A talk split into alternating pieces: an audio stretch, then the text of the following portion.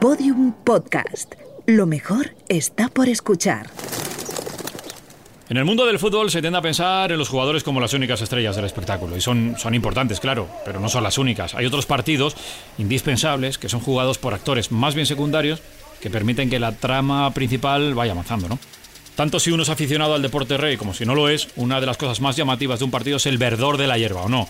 Ese brillo del césped, ese brillo que resplandece en las teles de alta definición de la casa. Al ver un estadio en directo, vamos, lo primero que te apetece es bajar y revolcarte por el terreno y hacer el cabrón buen rato. Y es que pocos jardines estarán más cuidados que el tapete sobre el que cabalgan, que pisotean sin piedad, e incluso levantan y destrozan con demasiada asiduidad los 22 profesionales que se dan cita para disputar cualquier partido.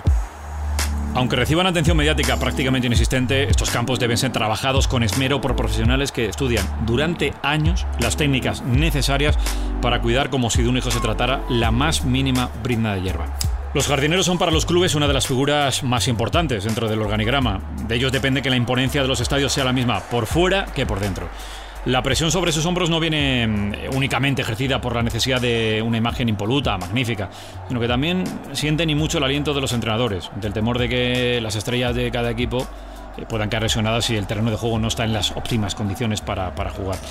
Pero no son los entrenadores los verdaderos enemigos de esta noble profesión.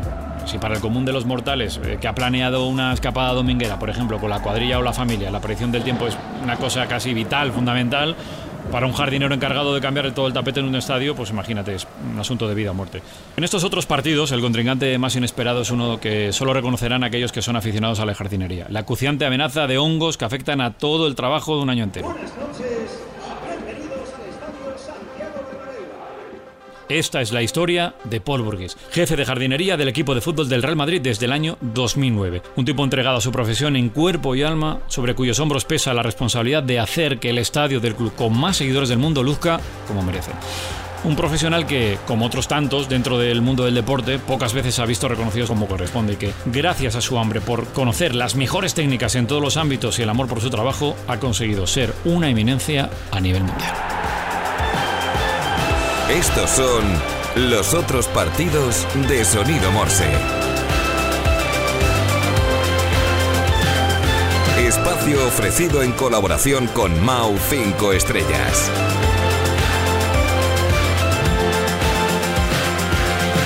Capítulo 3. El jardinero inglés. ¿Qué tal? Buenas noches. En el seno del Real Madrid hay preocupación porque dentro de dos meses tendrá lugar la final de la Champions en el Bernabéu. Será la primera vez en la historia en la que el equipo blanco jugará la final en su estadio y el terreno de juego ahora mismo está impracticable. Es cierto que se desconocen las causas, pero lo que está claro es que hace falta un remedio cuanto antes. El Madrid es el equipo más importante del planeta y no se puede permitir jugar esta gran final con todo el mundo mirando y con el césped en esta circunstancia. Y por tanto tienen que poner cuanto antes un remedio. buenas tardes a todos. El Real Madrid es consciente de la creciente preocupación que se ha generalizado en torno al estado del césped. Somos los primeros implicados y hemos decidido poner solución inmediatamente. Por eso, hoy queremos anunciar el fichaje de una de las estrellas más importantes de cuantas hay detrás de los focos. Ha sido cinco veces el jardinero del año en Inglaterra.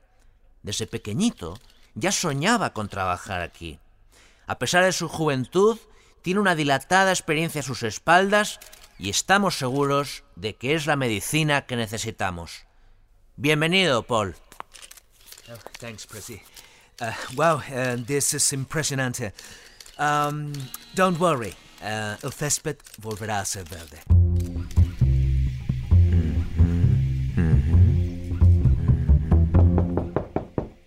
Buenos días. Disculpe.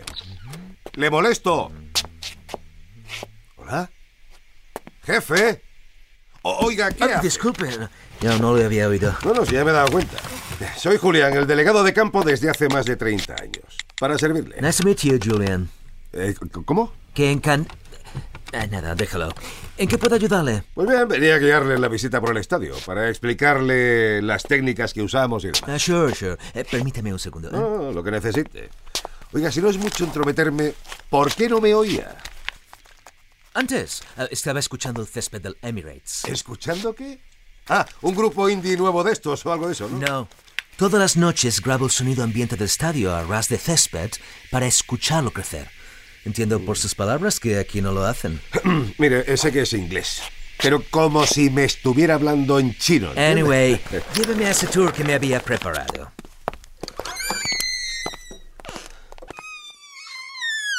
Pues bien, ya ve usted. Esto está hecho una pena. Vamos, que hemos probado de todo y, y no damos con el kit. ¿Qué kid? ¿Un niño? ¿Qué dice de un niño? Que no sabemos qué pasa. Hemos hecho todo lo posible y, y no hay manera. Vamos, que no va a estar verde esto para la final ni aunque echáramos aquí 24 horas al día. Don't worry. Para eso estoy yo aquí. Grosor del césped óptimo, 2 milímetros. Grosor actual, 6 milímetros. Altura del césped óptima, 6 centímetros. Altura actual, 10 centímetros. ¿Y a qué se refiere con que han intentado de todo?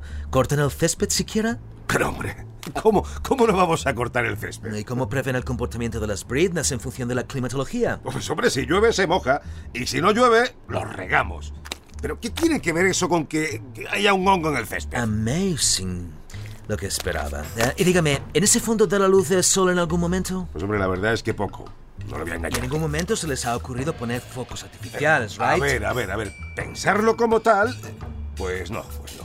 Pero vaya usted a pedirle dinero para eso al Presi, a ver si se lo suelta. O sea que no tienen idea de por qué hay un hongo creciendo en el césped, no se preocupa siquiera de mirar la predicción meteorológica y no piensa solicitar money para arreglar algo que sabe perfectamente que funciona mal. Es usted todo un profesional, ¿eh? Eh, jefe, digo yo que tampoco hace falta ponerse así. Ya, pero ¿eh? dígame, ¿usted cuántas veces ha ganado el Groundsman of the Year? ¿Eso qué es? Ah, El jardinero del año. Hombre, aquí no hay de eso. Pues ¿eh? yo lo he ganado cinco veces. Five times. sí. Así que póngase las pilas, ¿eh? porque las cosas van a cambiar aquí. Aunque tengamos que trabajar las 24 horas, esto va a ser césped otra vez.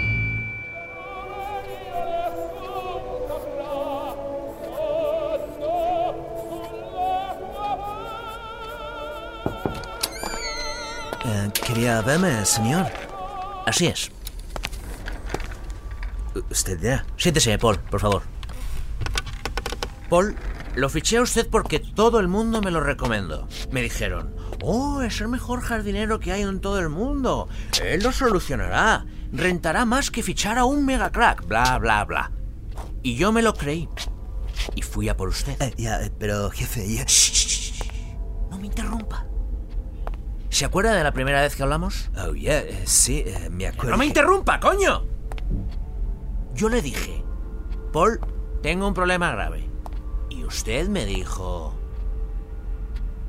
Venga, ¿qué me dijo? no, sé, quiere que yo... Claro. bueno, le dije que... Le dije que lo solucionaría. Que lo solucionaría. Exacto. Entonces dígame, ¿por qué cojones miro al césped del estadio y parece que podría recoger nabos si me bajo con una hoz? Señor, yo necesito más tiempo. Eh, tengo a todo el equipo trabajando non-stop para solucionarlo lo antes posible. He usado todas mis técnicas y estoy probando new things. Ya, pero es que si hubiéramos tenido tiempo, yo hubiese estudiado jardinería y me ahorraría su sueldo. ¿Eh? Que no es bajo, precisamente. Lleva usted un mes aquí y no ha hecho nada de nada. Si acaso, empeorarlo. De verdad, señor, eh, con un poco más de tiempo... Mire, queda un mes para la final. Y todavía no es capaz de ver qué ocurre. Algo se le está escapando, Paul. Mire usted, haga la danza de la lluvia si hace falta, pero soluciónelo a tiempo. no worries. Lo tendrá.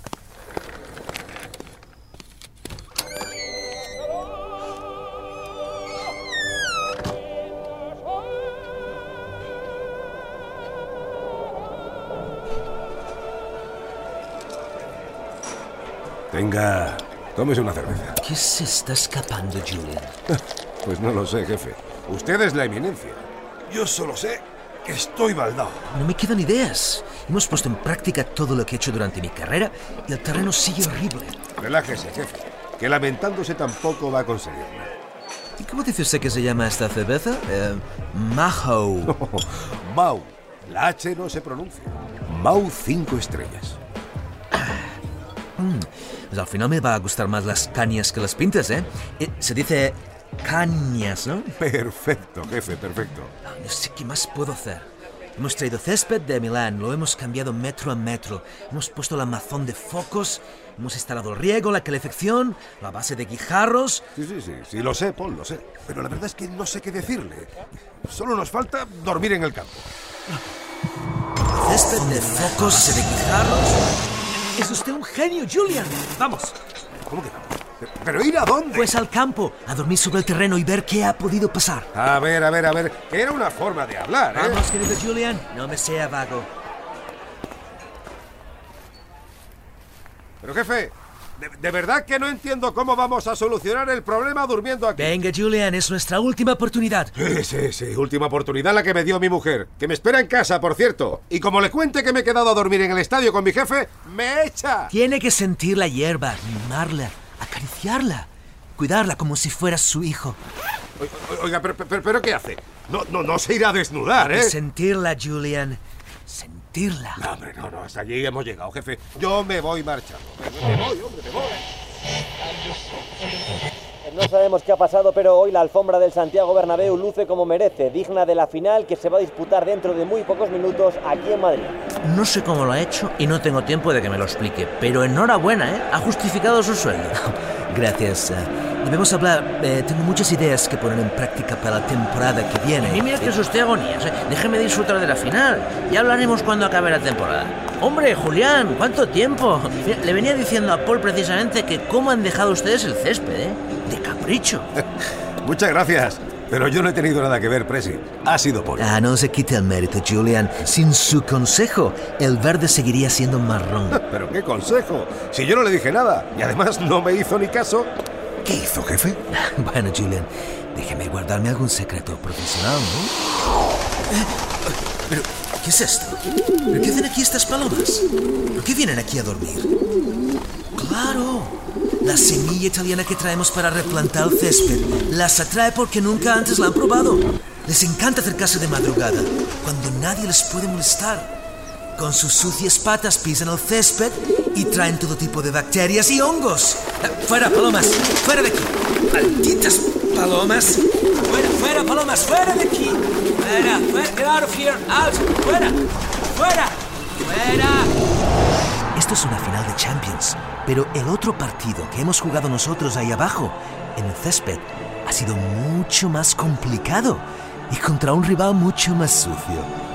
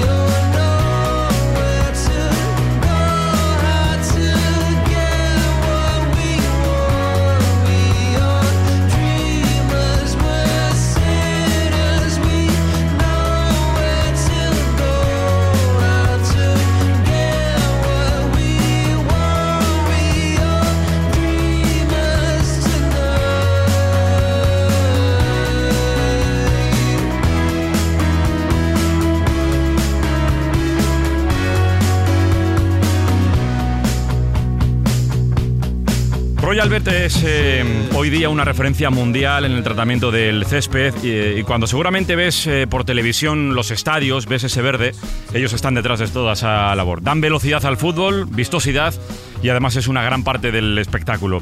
Eudal Morera es director eh, general y también es el consejero delegado de esta gran empresa Roy Albert. Eduard, muchas gracias por, por venir y por atender aquí a Sonido Morge. Muy bien, muchas gracias. Bueno, la pasión y el esfuerzo diario eh, para que el verde esté en las mejores condiciones posibles. ¿Cuánto tiene de ciencia? ¿Cuánto tiene de, intuición? ¿Es más arte? ¿Es más método, Audal? Bueno, la verdad es que es una evolución. Eh, digamos, es una parte de todo, porque mm, bueno, hay que solamente hay que retroceder en no digo muchos muchos años, 10 años. Y antes los, eh, los campos eran casi de servicios sociales, eh, hoy es ingeniería, hoy ya no es agricultura, hoy ya no es solamente biodinámica, hoy es eh, imagen, hoy es un poco todo, es la mezcla de todo que hace que realmente el césped sea el escenario para el deporte más visto, más practicado del mundo y por el cual los jugadores se juegan eh, muchísimo, ya no solamente intereses personales, sino evidentemente sentimientos. El partido se desarrolla en un terreno pegajoso y poco practicable.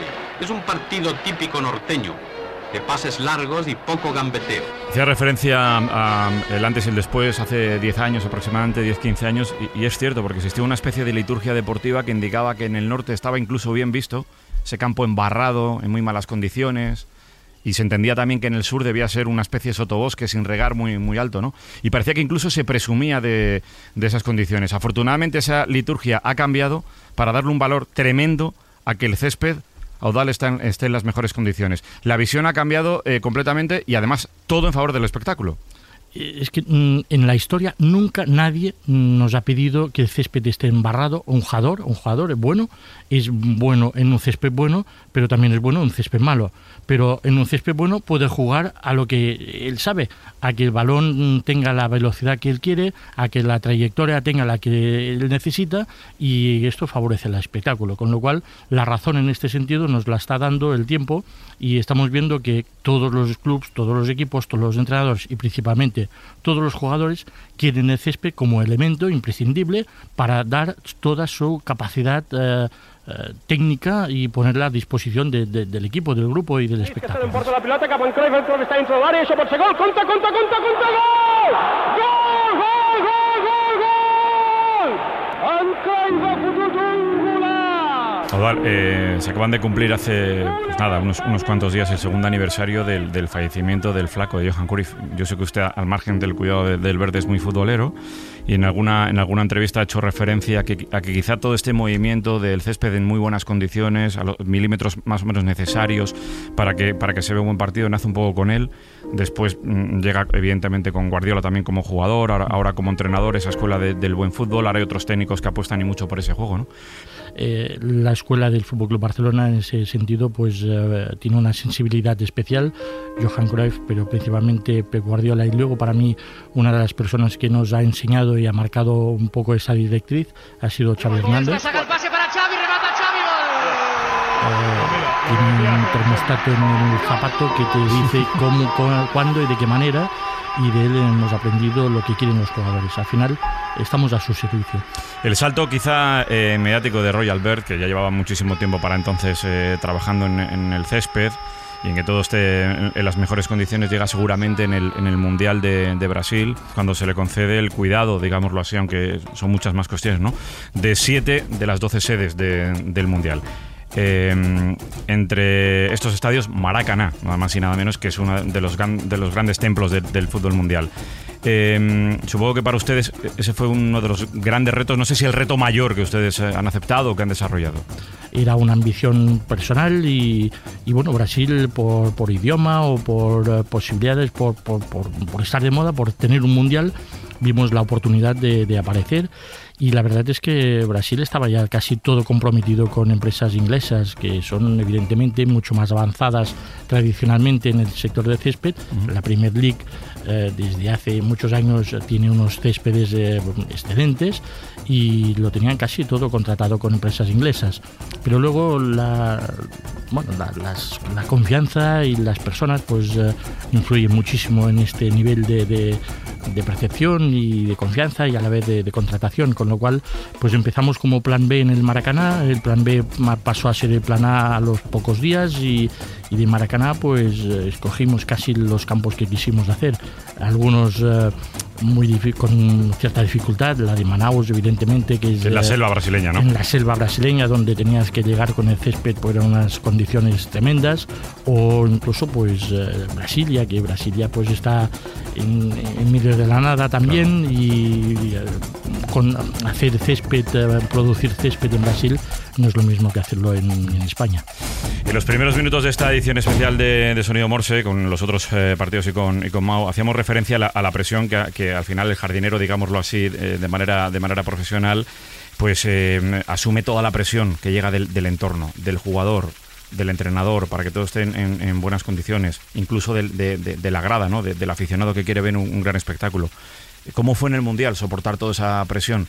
Eh, cuando, cuando tienes encima a eh, la mirada de, todo el mundo, de todos los seleccionadores, de todos los jugadores, de, la FIFA. Eh, ¿Cómo se lleva esa presión? ¿Se llega a dormir bien?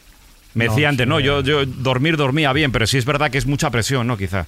Sí, la verdad es que uno no puede, no puede hacer un mundial si no ha vivido la, liga española, la liga inglesa, eh, ha estado, ha, sufrido lo que es la Fórmula 1 del fútbol.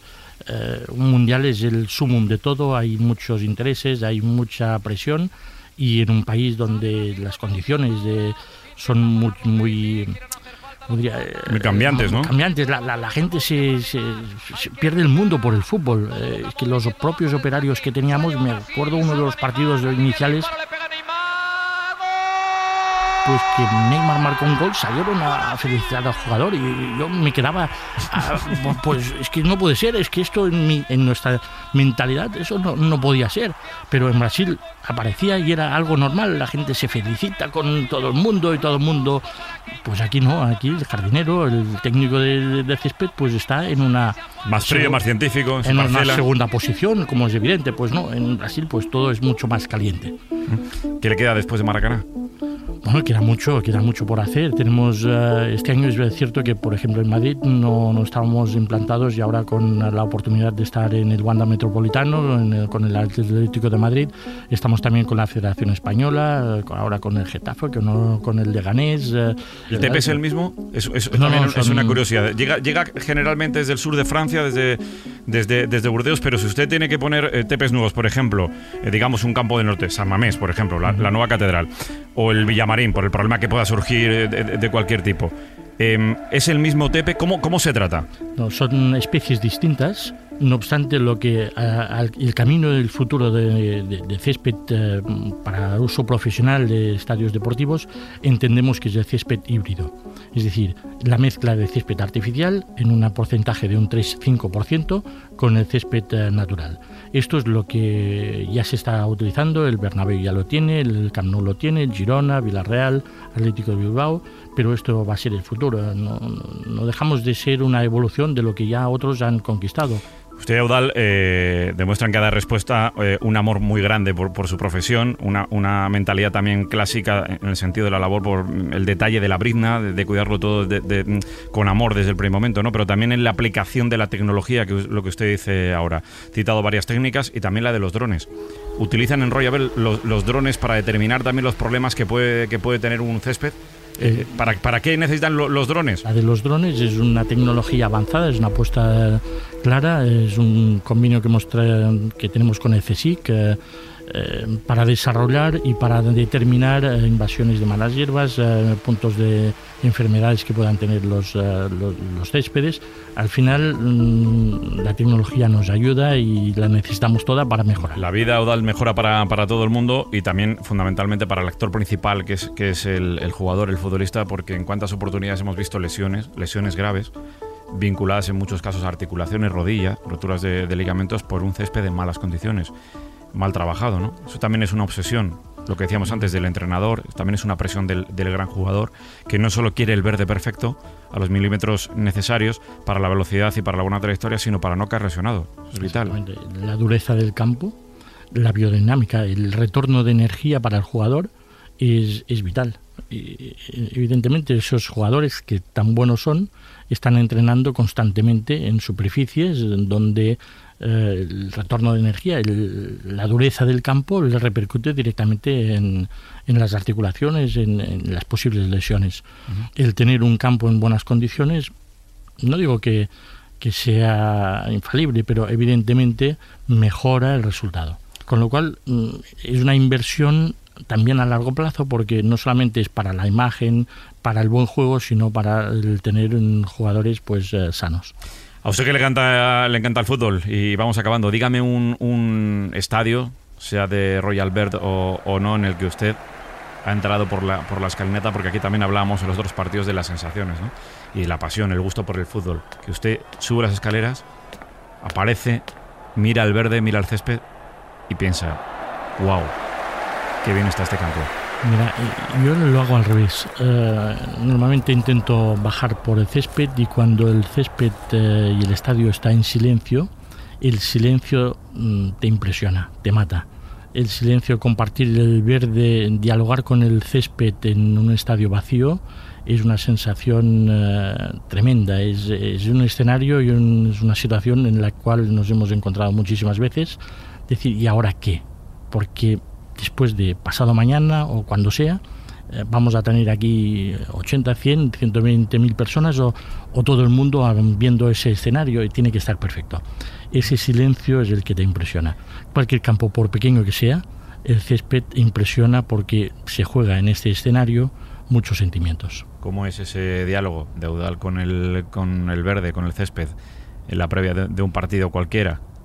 Bueno, supongo que es un diálogo profesional, evidentemente. Es buscarle el cómo, cómo, cómo hacer que, que ese césped eh, sea un instrumento en beneficio de los jugadores y del club.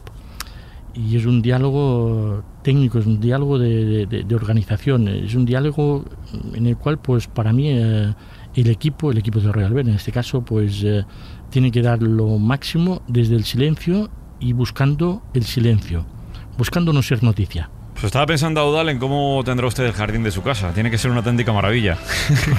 la verdad es que a veces... Eh, casa la cuchara de palo debe ser, ¿no? Pero no me, lo, no me, lo, creo en este caso, Audal. Seguro que lo, que lo iba fantástico, ¿no? Bueno, la verdad es que eh, a quien le apasiona ese mundo, pues yo digo, si hubiera sabido de entrenador de, de fútbol, lo de fútbol que he visto, pues sería entrenador y al final pues uno cuando se fija en su oficio pues el fútbol es lo de menos, lo que apasiona, lo que busca es la excelencia cada día un poco más es en el césped pues al servicio del fútbol. Queríamos pasión en esta entrevista y la hemos encontrado. Audal Morera, director general de, Royal Bear. Un auténtico placer y muchas gracias por estar con nosotros en Sonido Morse. Hasta la próxima. Muchas gracias, un abrazo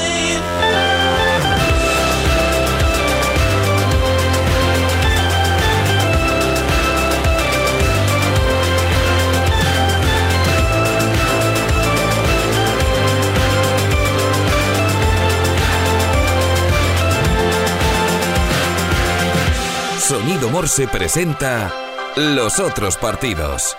Espacio ofrecido en colaboración con Mau 5 Estrellas.